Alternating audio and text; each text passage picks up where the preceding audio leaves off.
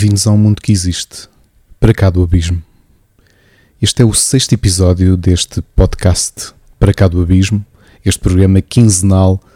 em que vos trago sempre 10 músicas, 10 artistas, bandas diferentes, propostas que muito provavelmente não conhecem e que podem uh, acabar por alargar os vossos horizontes. Permitam, neste sexto episódio, fazer um pouco de futurologia. Este episódio é indiscutivelmente um dos mais estranhos que já ouviram, se não o mais estranho. Acredito, e neste momento de futurologia que estava a dizer que ia fazer, que num futuro próximo, não sei quando, eh, é possível que este, este episódio meio esquizofrénico vá acabar por servir como uma espécie de triagem de saúde mental vejo, por exemplo, a ser utilizado por psiquiatras ou outros profissionais de saúde para conseguirem distinguir uh, alguns problemas que afligem a mente de, dos seus pacientes. E a pergunta de ser simples: ouviu este episódio? Achou alguma coisa estranha? Provavelmente o número de pessoas que não achar nada de estranho poderá estar no mesmo estado mental que eu. E esse estado mental, já devem ter percebido, é um certo desequilíbrio. Eh, quem está mesmo à ponta, mas mesmo assim para cá do abismo. Começa este programa com uma pergunta. Aliás, algo que podia soar ao início de uma piada seca. Em 1967, o Vangelis e o Demis russos entram num bar. Porquê? Se a vossa resposta é porque devem ir beber um copo depois de um ensaio da banda Aphrodite's Child, tem razão. Aphrodite Child foram criados em 1967 pelo conhecidíssimo teclista e compositor, mas que aqui na banda tinha o um papel de teclista e flautista, Vangelis Papatanasiou, pelo baixista, guitarrista e vocalista Demis Russos, pelo baterista e vocalista Lucas Sideras e pelo guitarrista Silver Coloris.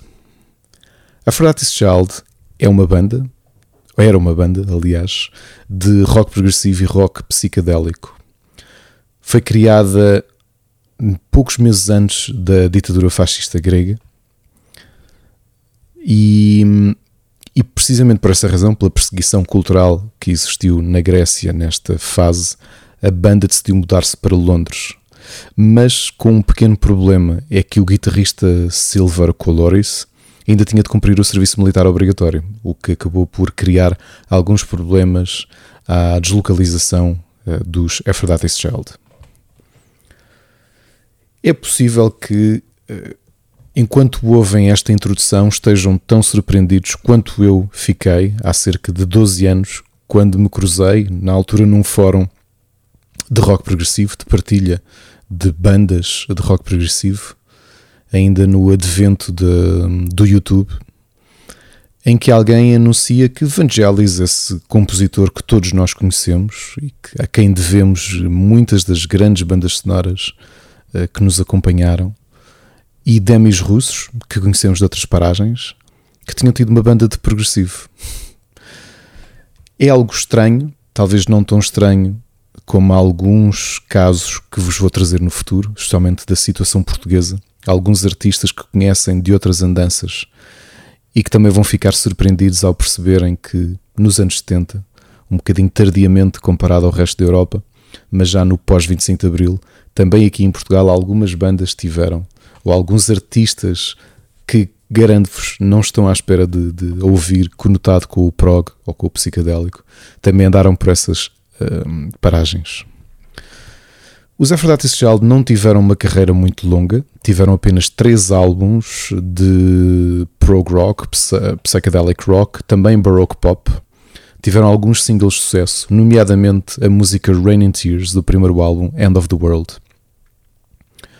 O seu último álbum foi lançado muito perto do término da banda e tem ainda hoje um culto à sua volta. E percebe-se o porquê. Este último álbum, intitulado 666, lançado em 1971, é na realidade um dos primeiros álbuns conceptuais de rock. Um disco duplo, altamente ambicioso por parte dos quatro membros dos Aphrodite's Child e que é uma adaptação prog psychedelic rock do Apocalipse São João, o livro da Bíblia que retrata o fim do mundo. Muito pouco tempo depois, após o seu lançamento, Vangelis, que já nesta fase começava a ser creditado no cinema com bandas sonoras de algum sucesso e que viria, obviamente, ainda nessa década a assinar tantas outras, acabou por uh, afastar-se da banda com algumas tensões que estavam a existir uh, também entre os quatro membros e o próprio Damios Russos, como sabemos, abraçaria também uma carreira a solo de muito, muito sucesso. E portanto, começamos este sexto episódio do podcast Para Cá do Abismo com esta surpresa. Uma banda que durou apenas 4 anos e que acabou por marcar o início da carreira de dois nomes gigantescos da música mundial, Vangelis e Demis Russos. Obviamente que a música escolhida teria eh, de vir eh, de ser retirada do álbum 666, esse grande álbum duplo de culto que eu aconselho vivamente que ouçam eh, de uma ponta à outra, está disponível no Spotify, por exemplo. E a faixa não poderia ser outra que não aquela que possivelmente mais vezes já foi eh, não só regravada, teve covers, teve versões, mas também que já foi muitas vezes utilizada nos últimos 25 anos, 30 anos, em séries e em filmes.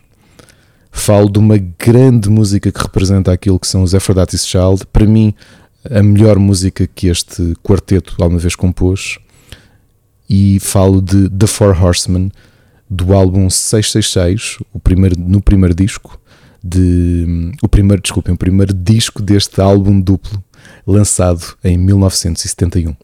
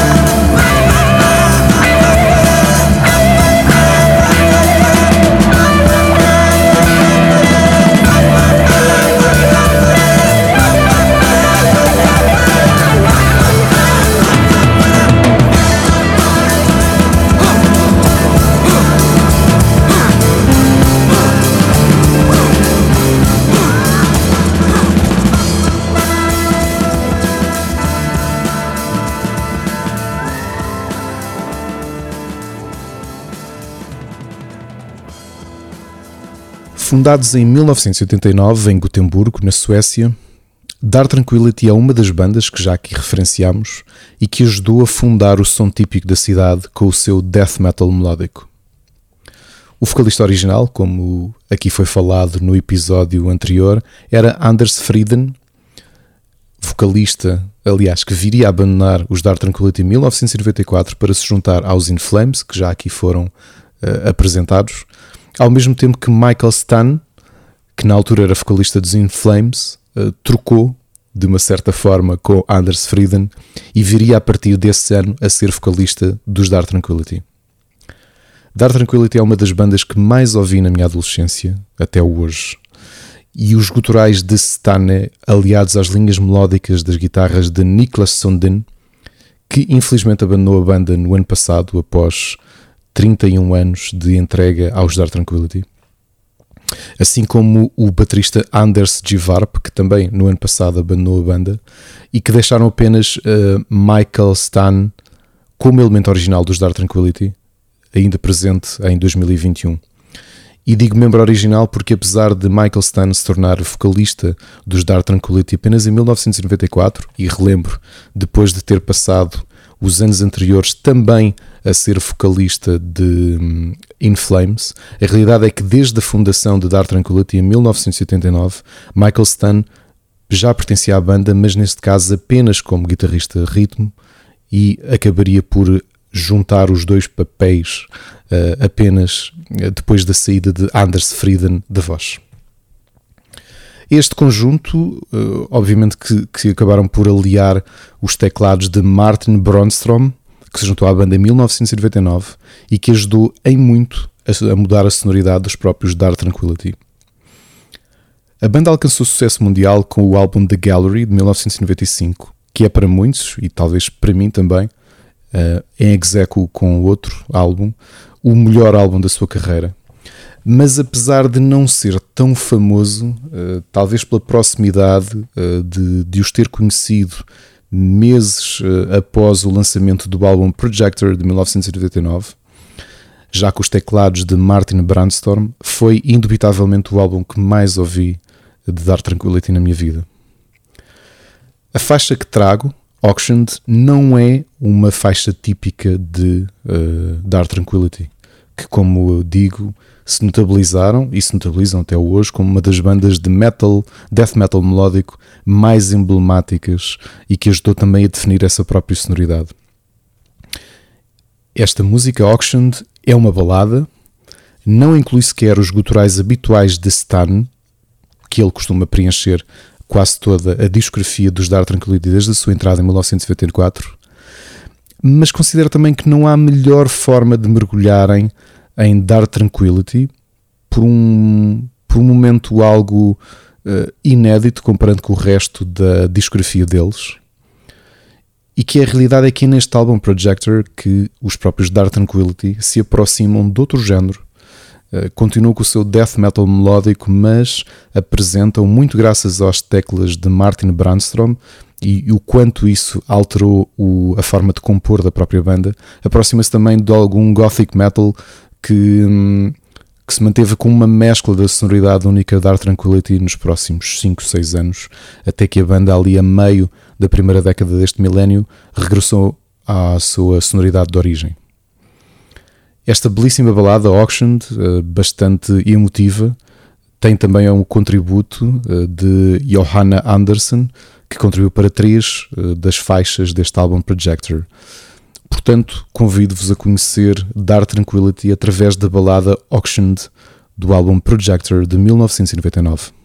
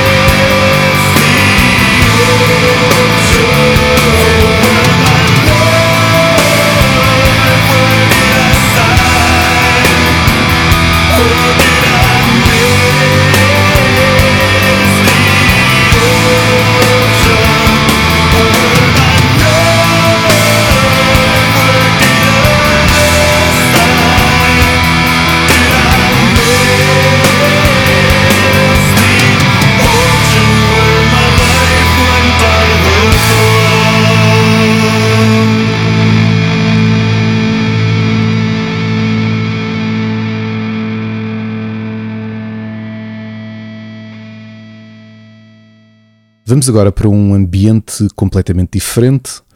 um ambiente de jazz fusão e neo-prog rock, com a super banda formada em 2011 The Aristocrats. Este é um projeto musical que inclui a lenda da guitarra, a Guthrie Govan, que é um guitarrista com um historial de décadas de colaborações com inúmeros, uh, inúmeras bandas e inúmeros artistas conhecidos como Asia, Hans Zimmer, Steven Wilson, entre muitos outros. O mítico baixista Brian Beller, que colaborou com Steve Vai, Joe Satriani, Deathlock, entre muitos outros projetos, e o baterista Marco Miniman, que também só de si próprio tocou em tantas outras dezenas de projetos e colaborou com tantas outras dezenas de artistas, como os The Mute Gods, Pliny, Tony Levin e Jordan Rudess. The Aristocrats, apesar de ser um projeto paralelo destes brilhantes músicos, este trio de espantosos uh, uh, intérpretes, mas também compositores, uh, é de uma certa forma o local ou o encontro que as suas diferentes experiências e diferentes culturas e também diferentes estéticas e diferentes experimentações se unem para procurar composições e improvisos em géneros diferentes, que apesar de terem quase sempre o jazz fusão como ponto central, tem também algumas viagens que vão desde o instrumental rock e também ao groove de rap metal e obviamente muitas, muitas composições a trazerem aquilo que é a tónica uh, de, destes músicos, o rock progressivo. Com carreiras tão uh, cheias, tão preenchidas que este, cada um dos membros deste trio de Aristocrats tem, obviamente que a produção eh, da banda não, não, não se esperava que fosse profícua, apesar de já contarem com alguns álbuns no seu currículo. The Aristocrats passaram por Portugal há muito pouco tempo, infelizmente não os pude ver, mas fica para uma próxima visita uh, de poder os, aproveitar e ver este trio de belíssimos instrumentistas e músicos uh, a mostrarem aquilo que tão bem fazem e tão bem compõem. E de, das várias viagens possíveis e dos vários géneros onde os The Aristocrats costumam levar-nos em diferentes faixas dos seus álbuns. Talvez um bom exemplo daquilo que é a mistura entre a técnica e o groove, mas também o ambiente que os The Aristocrats criam. E a faixa é Bad Asteroid, do álbum de 2011, self-titled de The Aristocrats.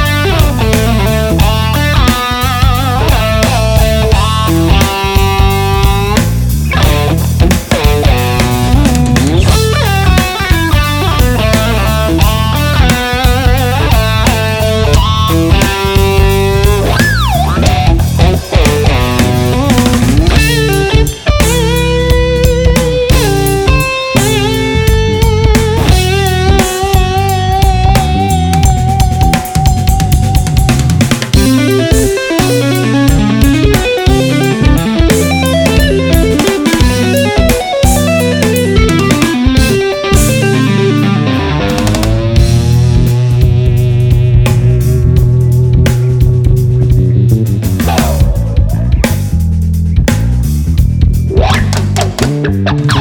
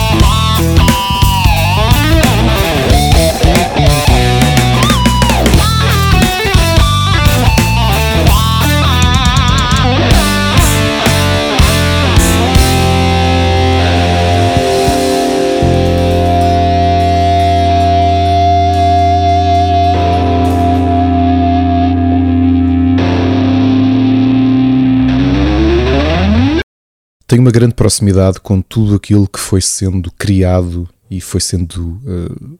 experimentado no Reino Unido do ponto de vista musical da década de 60 à década de 80. Obviamente que olhando para estas décadas as diferenças que existiam de géneros, que existiam de culturas e subculturas era muito grande. Mas é impossível para mim não voltar quase todos os episódios a referir uma banda dentro deste, destas duas décadas, quase três décadas, bandas que serviram de estandarte e ajudaram a definir os géneros e que serviram também de influência para as décadas uh, posteriores à sua existência.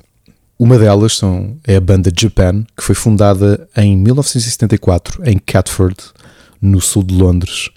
pelo mítico e lendário David Sylvain, que neste caso, nos Japan, não só tinha o papel de vocalista, guitarrista e também teclista e compositor principal, acompanhado de Steve Johnson na bateria e Mick Karn no baixo.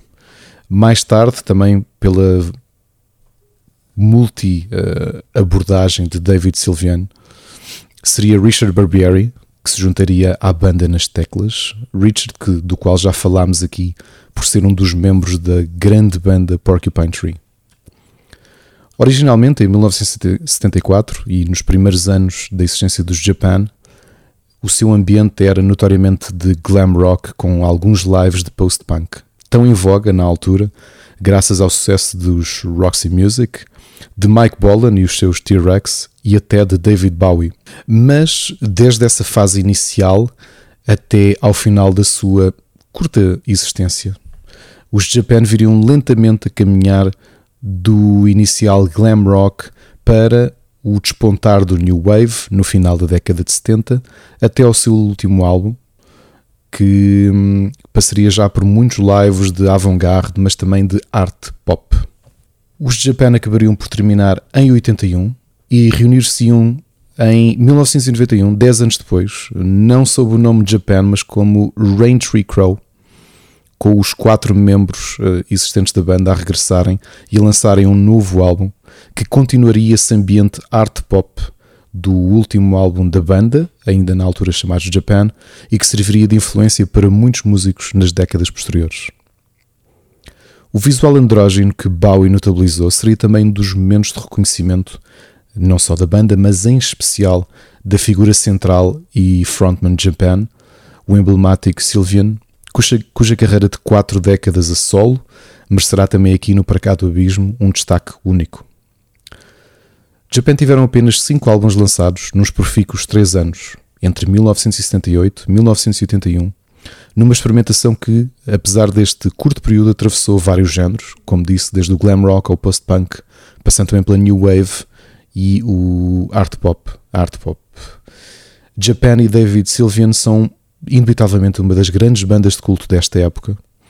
E é possível que não haja melhor forma de os apresentar uh, que não seja a minha música favorita uh, de sempre desta banda, a música Ghosts do derradeiro disco da banda ainda com o nome de Japan, o álbum Tin Drum, e que exemplifica na perfeição o ambiente único da banda inglesa quando lançou este álbum em 1981 que serviria também para encerrar uh, para sempre, ou pelo menos uh, até os dias de hoje, o nome Japan enquanto banda.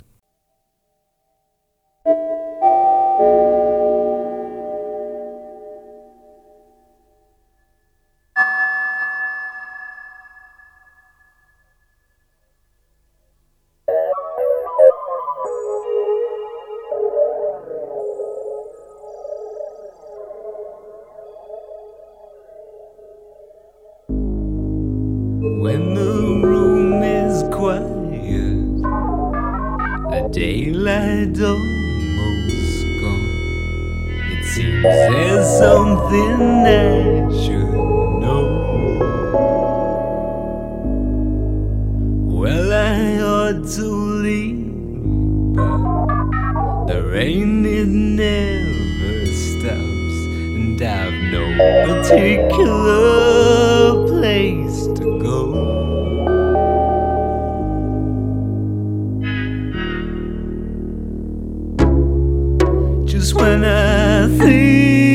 I'm winning when I've broken every door. The ghosts of my life blow wilder than before.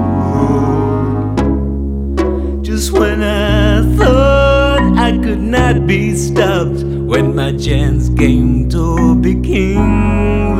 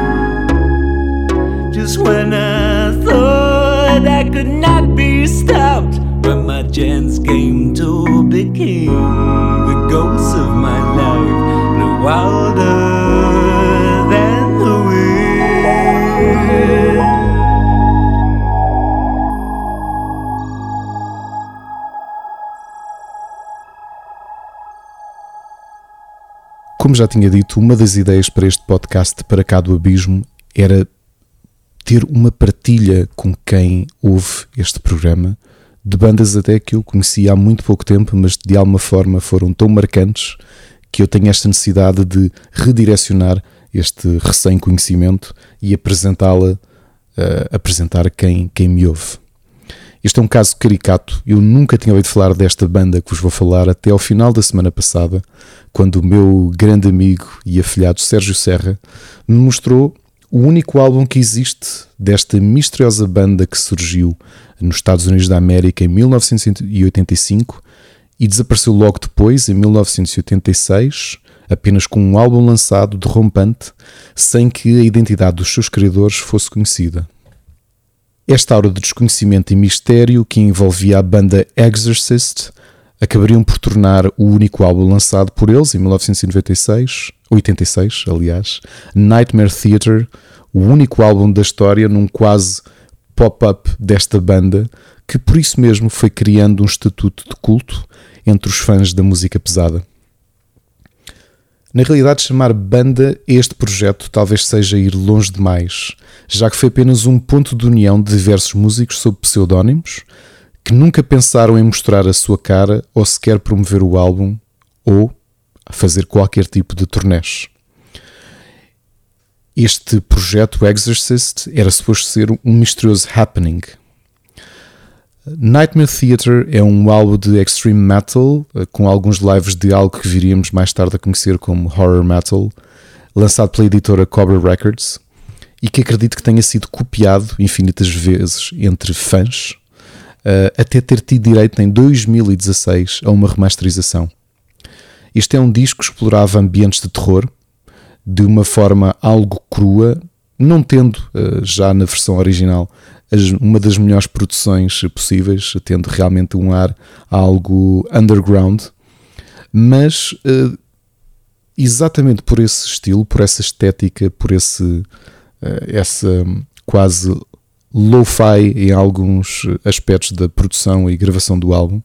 eh, acabava por transmitir melhor este ambiente de terror que notoriamente a banda Exorcist queria passar e que estava usualmente associado não só ao cinema e à fase dourada do terror uh, neste período, uh, e de alguma forma a banda tentou recriar esse ambiente em formato de música. Algo curioso da banda, uh, que talvez seja menos possível ou provável nos dias de hoje, ainda que mais uma vez iremos falar aqui num futuro próximo de uma banda que conseguiu manter o anonimato e ao mesmo tempo um sucesso mundial, o que é algo muito difícil no tempo da globalização da informação e das redes sociais. No entanto, estamos a falar de 1986, Estados Unidos da América, em que aparece um álbum quase inesperado onde não só os membros da banda surgem com pseudónimos, mas também as únicas fotos que existem, para além da foto da capa, e mais uma foto com muito pouca qualidade dentro da sleeve do próprio disco, uh, tem muito pouca uh, qualidade, uh, os membros estão mascarados e era praticamente impossível, a menos que fosse alguém envolvido na produção, a gravação do álbum, ou mesmo distribuição, que soubesse quem eram os quatro membros da banda Exorcist. Curiosamente, foi apenas nesta década, poucos anos antes da versão remastered chegar, que soubemos que por trás dos pseudónimos dos membros dos Exorcist, nomeadamente do Damien Roth, que assim assinava o vocalista, baixista e teclista, estava o mítico David Ferris, que é o frontman e compositor da histórica banda norte-americana Virgin Steel, e que outros dois colegas seus da banda Virgin Steel, essa famosa banda de heavy power metal, um, já com três décadas de carreira, estava Joe O'Reilly, o baixista, que assinava em Exorcist sob o nome Jamie Locke, e o pseudónimo Mark Dorian pertencia ao guitarrista uh, de um, ao guitarrista de Virgin Steel. Na bateria, o misterioso Jeff Fontaine viria a ser revelado há poucos anos como Mark Edwards, o baterista dos Original Sin. Exorcist foi assim um momento único. Uh, este Nightmare Theater é uma peça do seu tempo. Foi uma excelente descoberta. A semana passada poder ouvi-lo, passei praticamente uh, em loop a ouvir este álbum, a versão remastered, curiosamente, no, no YouTube, já que continua a ser uma peça tão underground que não está sequer no Spotify. Uh, e portanto, dentro destas músicas que todas elas parecem retiradas de filmes de terror dos anos 70 e 80, uh, ah, para mim a melhor forma de vos apresentar quem foram estes Exorcist, esta banda lusco-fusco do terror e da música pesada, e apresentar-vos o álbum Nightmare Theater de 1986 e com a faixa Execution of the Witches.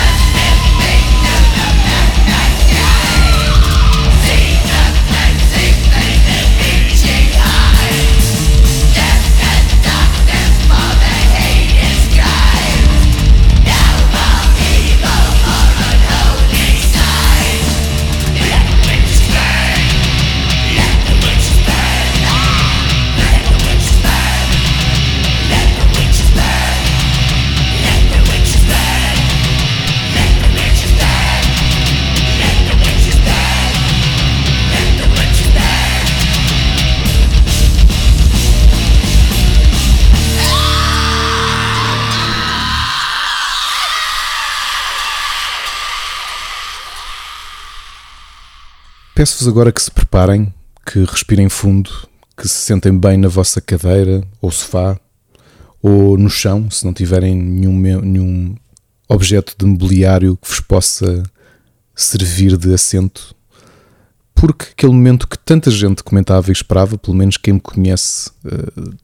mais pessoalmente e conhece melhor a minha vida, chegou. Vamos falar de Céline Dion. Sim, é verdade, depois de a música anterior, da banda Exorcist, uma banda de extreme horror metal, vamos falar da cantora canadiana Céline Marie Claudette Dion, que nasceu no seio de uma família pobre em Charlemagne, no Quebec, no Canadá, no dia 30 de março de 1968. Para quem não me conhece muito bem ou há muito tempo, aviso-vos que é mais do que público que nutre por ela um fascínio tremendo desde ter idade e que até estive nas origens do que viria a ser o clube de fãs oficial da cantora em Portugal. Mas, dado que a sua vida é subejamente conhecida e também esta informação que para muitos pode ser surpreendente, eh, continuo a afirmar que, a par de alguns bons álbuns em inglês na década de 1990, são mesmo os álbuns em francês a minha predileção. Com uma discografia de dezenas de álbuns gravados desde os 13 anos de idade, o álbum Dion Chante Plamondon, de 1998, 91, peço desculpa, conhecido na Europa como Demo Cuisson, é de longe o meu álbum favorito. Sobretudo por ser uma parceria com o lendário letrista franco-canadiano Luc Plamondon, coautor dos musicais francófonos mais famosos da história e, ao mesmo tempo, um tremendo escritor. Os momentos mais interessantes deste que é para mim o mais brilhante álbum da Céline Dion são as músicas retiradas da rock opera cyberpunk Starmania de 1978, composto pelo malogrado Michel Berger e escrito por Luc Plamondon. E sim, ouviram bem, rock, ópera, cyberpunk, 1978, em francês, e Céline Dion, tudo isto na mesma frase. Starmania o musical, este, esta rock opera cyberpunk, eh, apresentada pela primeira vez em 1978, criou uma série de singles que viriam a ser interpretados e regravados por muitos e muitos artistas ao longo dos últimos 43 anos, criando músicas de sucesso que na realidade extravasam o próprio musical. O grande sucesso que este musical teve no universo francófono e também a sua grande qualidade, não só do ponto de vista musical, mas também temática, levou a que Tim Rice fizesse uma adaptação inglesa em 1992 com o título Tycoon, protagonizado por Kim Carnes, Cyndi Lauper, Nina Hagen, Celine Dion e Peter Kingsbury dos Cock Robin, para além de muitos outros artistas. Das muitas excelentes músicas deste álbum, Dion Chon Plamondon, é impossível não destacar Le Fils de Superman, uma triste música sobre uma criança que morre ao saltar da janela de um andar alto do Waldorf por uh, crença e por paixão pelo super-homem e pelo fato de, quando se deitou, tinha um pijama do seu herói vestido e acreditou que pudesse voar. Algo semelhante uh, ao que aconteceu, infelizmente, na vida real ao filho de Eric Clapton. Para além disso, as muitas faixas retiradas de Starmania que estão presentes neste Dion Chan Plamondon, em especial Les uns contre les autres, uma música sobre as lutas de classes nesta distopia cyberpunk, Un garçon pas comme les autres, Ziggy, que é uma música sobre uma mulher apaixonada por um homem gay neste ambiente futurista e também distópico e que foi cantada originalmente por Fabien Thibault no musical. E uma das minhas favoritas e aquela que vão ouvir de seguida, Le Blues du Businessman, que retrata a tristeza do CEO da corporação que comanda e governa esta distopia cyberpunk e os seus sonhos que não foram concretizados em ser algo mais que não um homem de negócios. E essa tristeza, esta música bastante uh, melancólica, como vão perceber, foi cantada originalmente pelo cantor Claude Dubois, já que uh, no musical o Le Blues du Businessman uh, foi uma música composta por uma voz masculina, mas neste caso foi reinterpretado de forma magistral e para mim a melhor versão alguma vez cantada pela Céline Dion neste Dion Chon Plamondon. Gosto ou não dela e reconheça-se possivelmente algum, alguma aura de uh, Saloia tem alguns aspectos da Céline Dion, que acho que nunca deixou de ser uma pequena provinciana do Quebec, apesar de ser das artistas eh, mais ricas do mundo. A realidade é que ela, do ponto de vista musical, tem, e não acredito que alguém consiga discordar disto, uma das mais poderosas e únicas vozes da história da música, com uma técnica impressionante. Se querem um exemplo, deixo-vos com um momento anedótico da história uh, do quão impressionante é o talento e a voz de Céline Dion e falo como a música My Heart Will Go On, que todos nós conhecemos, foi subejamente ouvida e, e que deixou saturado não só as ondas da rádio, mas também os nossos ouvidos, a forma como esta música foi cantada e foi gravada. James Horner, quando compôs a música, falou com Tony Motola, Tommy Motola, na altura produtor uh, da Sony, porque tinha a ideia de convidar a Celine Dion para ser a cantora desta música que viria a incorporar a banda sonora do Titanic do James Cameron. Com a sua vida relativamente atarefada, uh, Celine ouviu a música uma vez e disse ao marido, na altura, como todos sabem, era o seu agente, e também a Tommy Motola, que não gostou muito da música, não tinha. Não, não lhe dizia grande coisa e não estava com muito vontade de aceitar o convite para gravar uma Heart Will Go On. Com alguma insistência, tanto de Tommy Motola, mas também de, do próprio René Angelil, o seu falecido marido e agente, que a convenceram, quase como quem diz: despacha lá isso, pronto, olha, grava e já não se fala mais nisso. Celine aceitou, foi para dentro de, do estúdio de gravação, deu sinal e fez a sua interpretação do My Heart Will Go On a partir daquilo que foi apresentado pelo James Horner.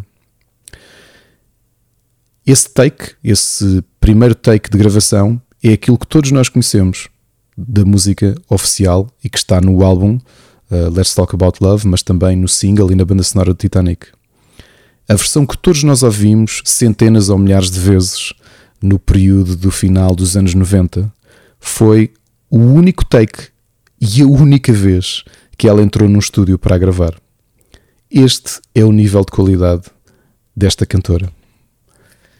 E se me permitem, porque não acredito que algum dia pudessem imaginar que estariam a ouvir Celine Dion a cantar uma música retirada de uma rock opera cyberpunk do final dos anos 70, francesa,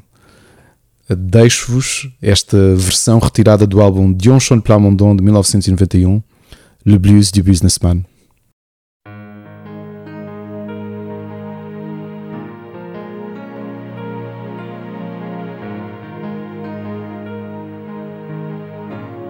J'ai du succès dans mes affaires,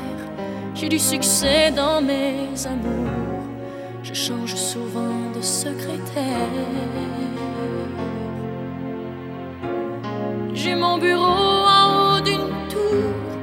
d'où je vois la ville à l'envers, d'où je contrôle mon univers. Je passe la moitié de ma vie en l'air, entre New York et Singapour. Je voyage toujours en première.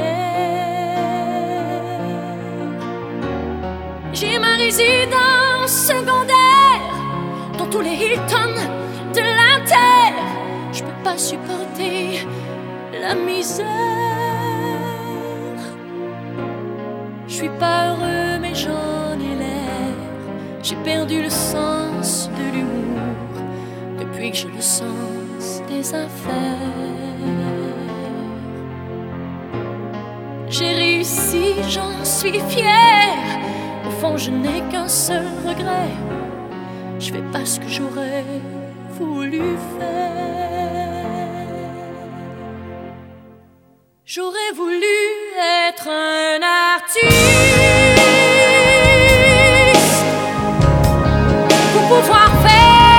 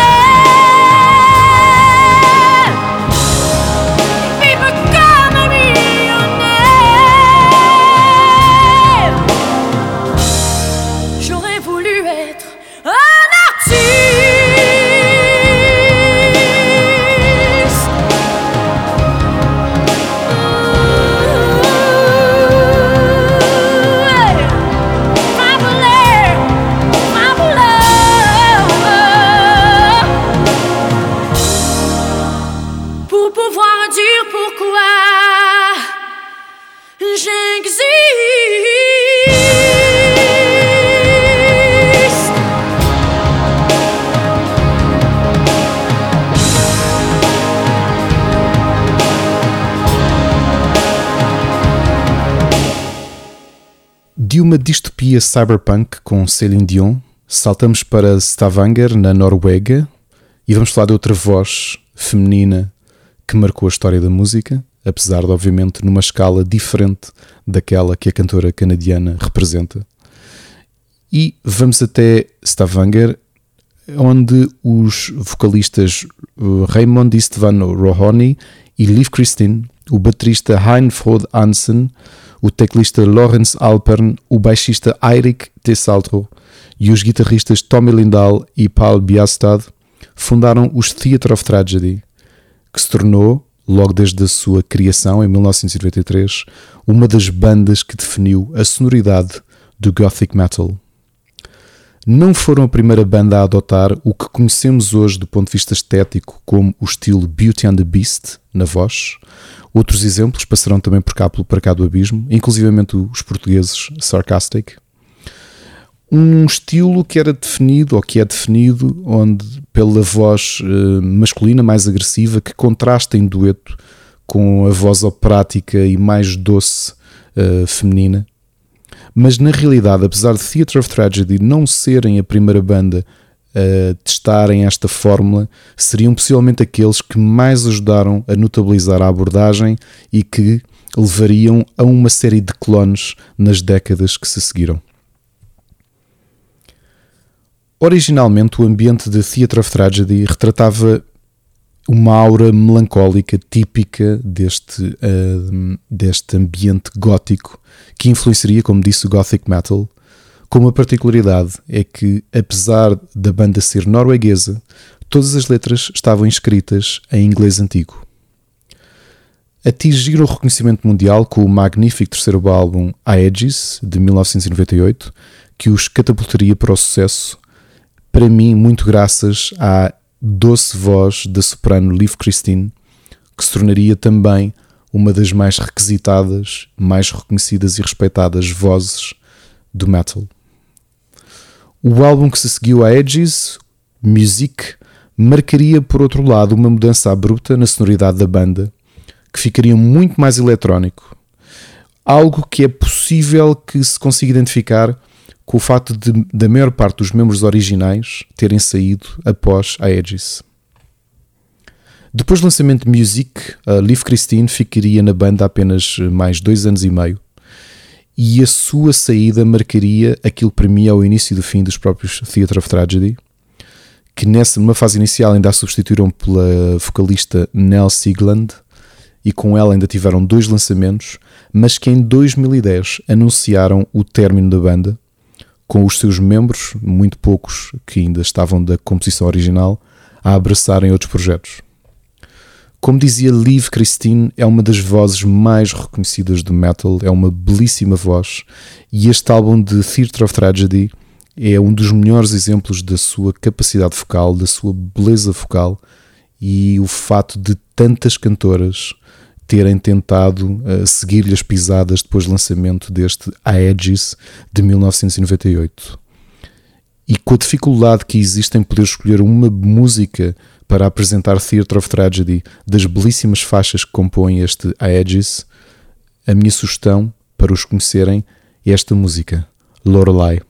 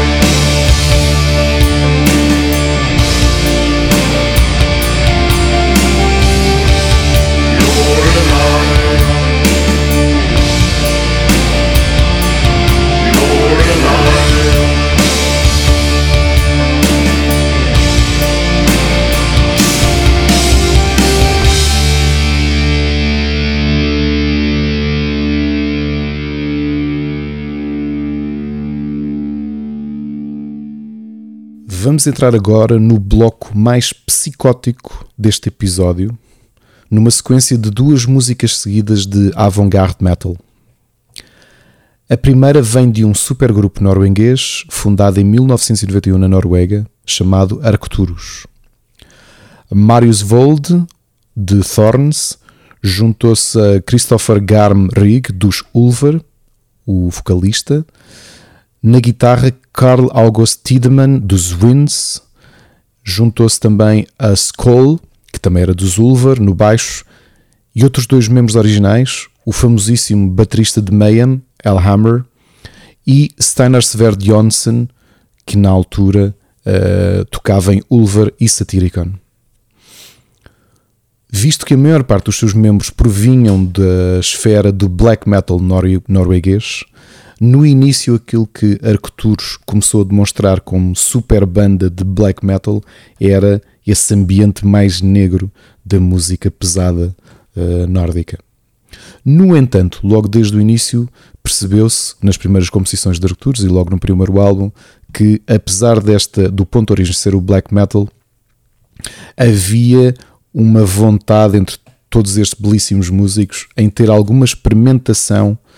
que conduzisse a outro tipo de sonoridade, dando origem, por exemplo, àquilo que hoje conhecemos como post-black, post-black metal, uh, ainda de uma forma muito uh, embrionária, mas sobretudo a zona musical onde os arquituros se aproximaram uh, desde muito cedo foi do avant-garde metal. Onde essa mudança se nota, sobretudo, por alguma ironia, foi o quarto e último álbum da banda antes do seu término, Sideshow Symphonies. Com uma formação muito diferente da original, isto também num período de, 14, aliás, 14 anos depois do início da banda, uma formação que continha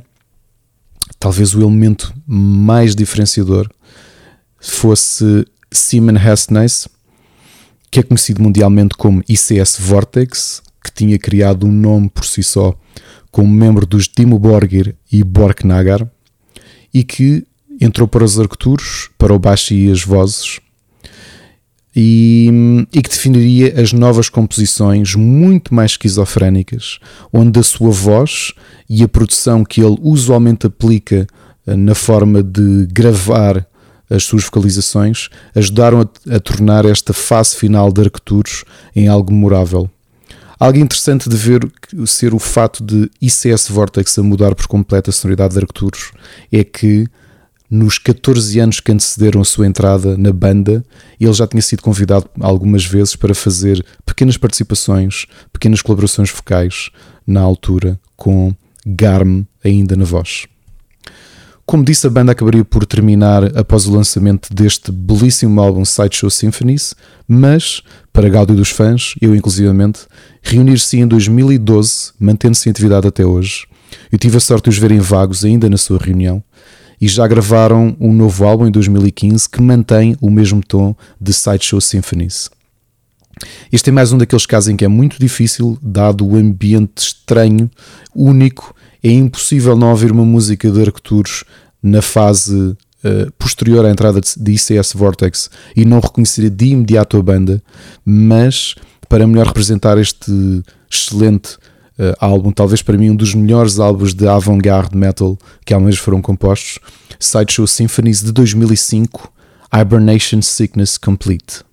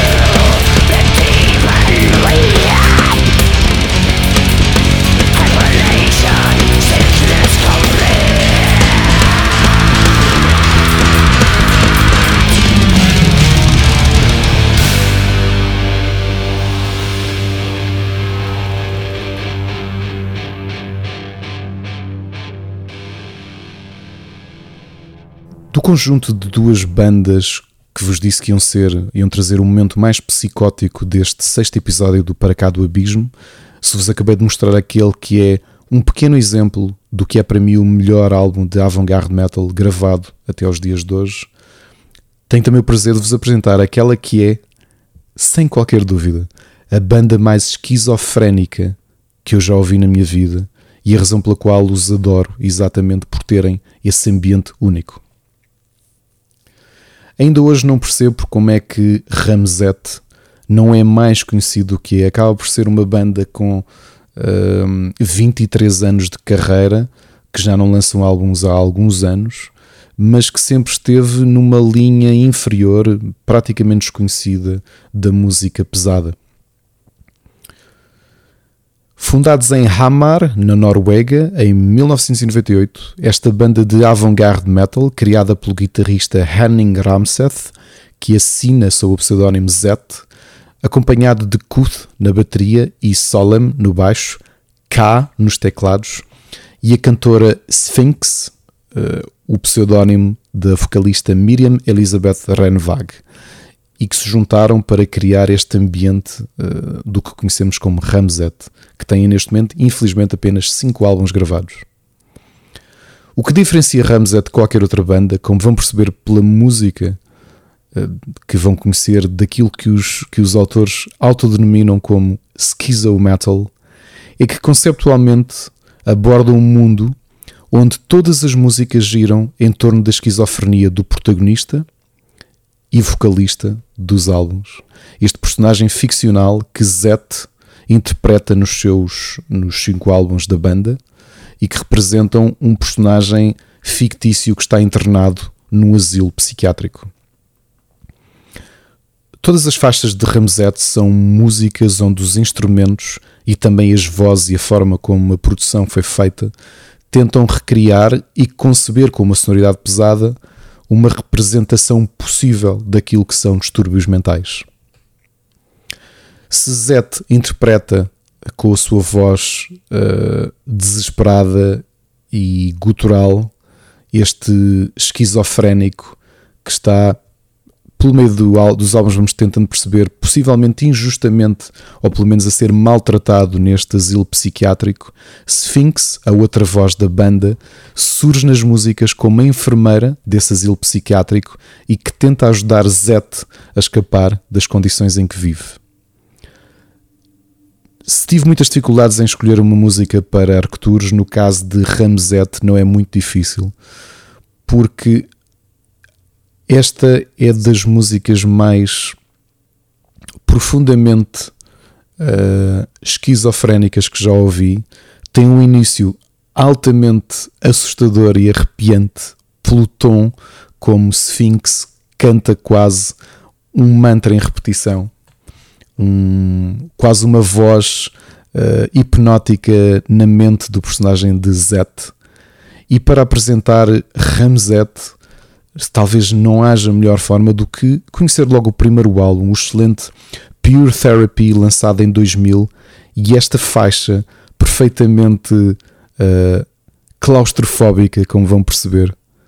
intitula-se No Peace.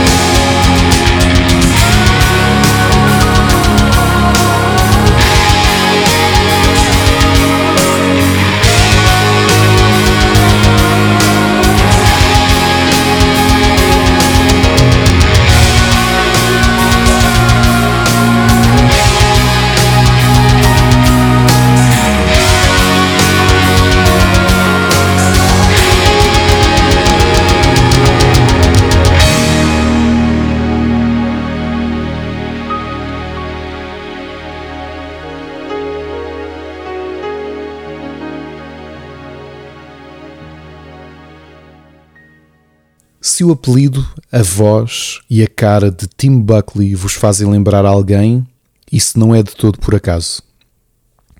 Timothy Charles Buckley III, nascido em Washington, D.C. em 14 de fevereiro de 1947 e falecido em Los Angeles a 29 de junho de 1975, apenas com 28 anos de idade, é o pai de um dos artistas meteóricos dos últimos 30 anos. Falo, obviamente, do grande Jeff Buckley, também ele morto cedo demais e apenas com um tremendo álbum lançado que abalou por completo a história da música. Mas se vamos falar de Jeff no futuro, garantidamente, hoje é tempo de falar do seu pai.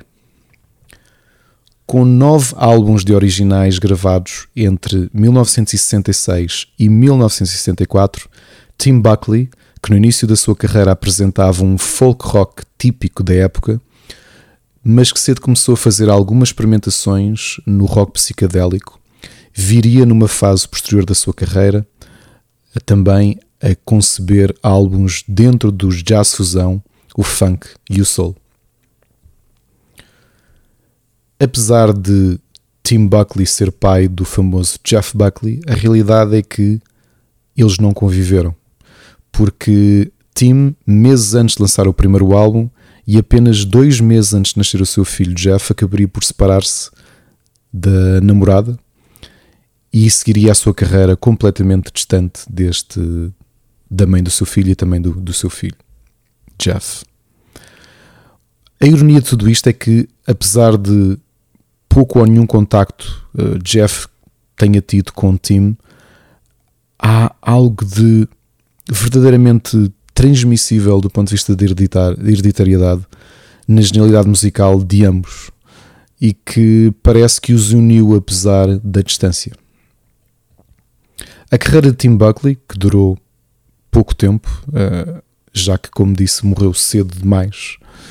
teve algumas mudanças tão abruptas na sonoridade que fez a que sua comunidade de fãs uh, sentir-se algo abalada e algo traída em alguns aspectos. Como dizia, o, a identidade folk, mas também o psychedelic rock dos seus primeiros álbuns, que apelava muito às comunidades hippie dos anos 60, acabariam por estar um pouco distantes daquilo que foi a mudança no final dos anos 60 e início dos anos 70 para jazz fusão e funk soul. E que marcaria aqui quase uma charneira na curta, mas uh, profícua carreira de Tim Buckley. Se há música famosíssima de Tim Buckley que especialmente pouca gente sabe, que foi na realidade não só composta, mas também gravada por ele originalmente, é a música Song to the Siren, que já foi regravada tantas e tantas vezes por tantos artistas diferentes e que a versão mais conhecida é sem dúvida a dos This Mortal Coil, na voz de Elizabeth Fraser, e que já apareceu em muitos anúncios uh, na nossa vida. Tim Buckley morreria de overdose de heroína, morfina e também toxicidade alcoólica no dia 29 de junho de 1975. Esta música que vos apresento ainda é de uma fase inicial muito mais psicadélica de Tim Buckley, e é também, curiosamente, e se me permitem a partilha, a música que tenho andado a trabalhar agora que regressei finalmente uh, ao canto e portanto há de ser uma das minhas próximas músicas uh, gravadas e uma das minhas, músicas uh, publicadas num futuro próximo. Esta música é retirada do segundo álbum de Tim Buckley de 1967, o álbum Goodbye and Hello, e representa para mim o ambiente único que separava Tim Buckley como artista de folk, mas sobretudo como artista de psychedelic rock, de tantos outros artistas seus contemporâneos. Esta é, é sem dúvida, uh, a minha música favorita de Tim Buckley, apesar de adorar-se o Song to the Siren. Mas não há melhor forma de vos apresentar, se não conheciam ainda Tim Buckley, que não esta música de 1967, Phantasmagoria in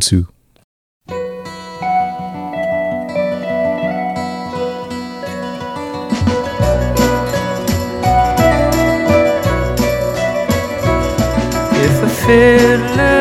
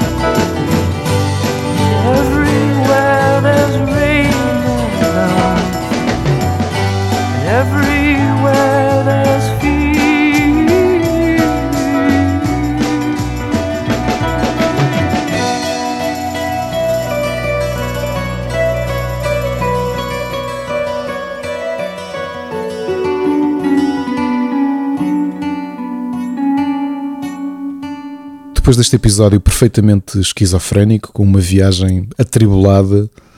que hum, poderá ser quase um choque mental para alguns, só me resta esperar que recuperem destas 10 faixas de ambientes diferentes e de algumas surpresas, porque sem dúvida teremos encontro marcado daqui a 15 dias no sítio de sempre, para cá do abismo.